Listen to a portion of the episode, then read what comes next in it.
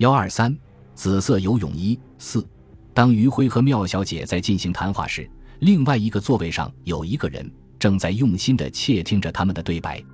这个人的位子距离他们并不很远，地位是在妙小姐的背后，而面对着余辉。这个坐在他们背后的人走进这所看台，是在他们之前，亦或是在他们之后，这却并没有人知道。所可知的，这人对着谈话的一对显着十分的注意，一种非偶然而近于鬼祟的注意。此人也穿着白色的夏季西装，叠起了一个德国式的啤酒大肚子，那件衬衫包在他的肚子上面，像是一张包水果的包皮纸。他有一个近五十岁的秃顶，圆圆的脸。眼睛像是两条缝，他的全身的线条完全像是漫画上的线条。此人不时撑起他的狭缝般的眼皮，在向余晖凝视。这里余辉每次被他看着，便来不及的把视线避开，而脸上也格外增加了不安的样子。妙小姐正把眼光送到那片水波上，她忽旋转脸来，重新再向余辉问：“你说今天有个特别节目呀？奇怪，看这样子。”不像有什么特别节目，而且我的朋友也没有来。他把眼光停留在身旁的纸包上，想了想，他又说：“如果你肯走下池子，那么全场的人将有一个临时的特别节目可看了。怎么样？”应妙小姐微笑摇头，她的水波那样的眼珠重新融化在那片水波上。这里问答的时候，那个圆脸的家伙。正从一只三炮台的纸烟壳上撕下一点纸来，取出一支铅笔，写了几个什么字。写好之后，他向一个使者招招手。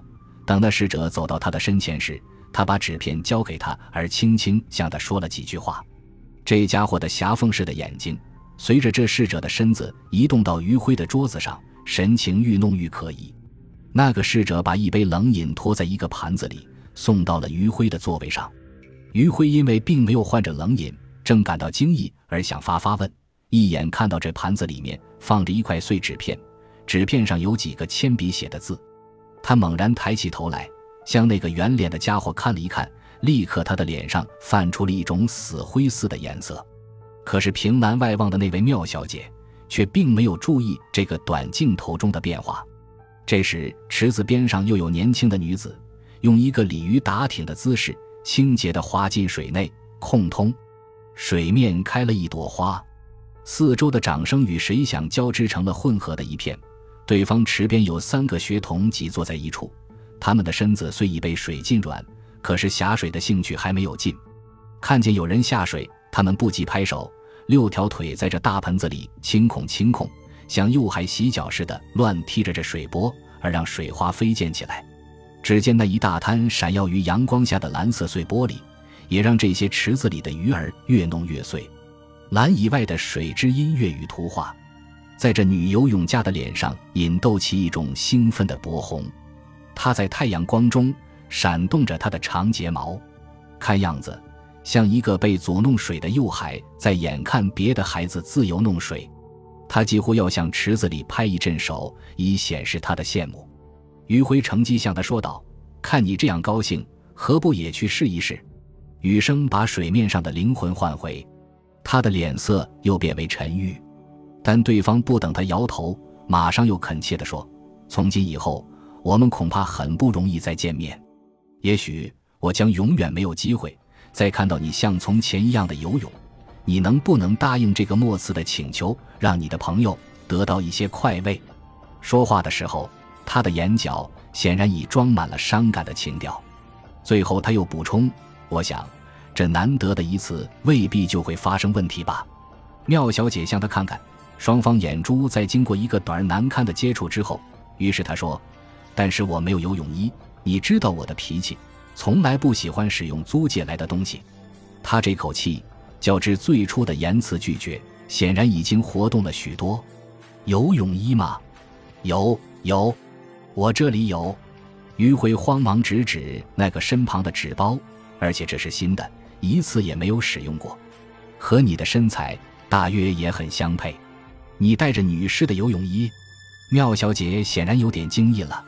我告诉过你，我在这里等一个朋友，一个女朋友。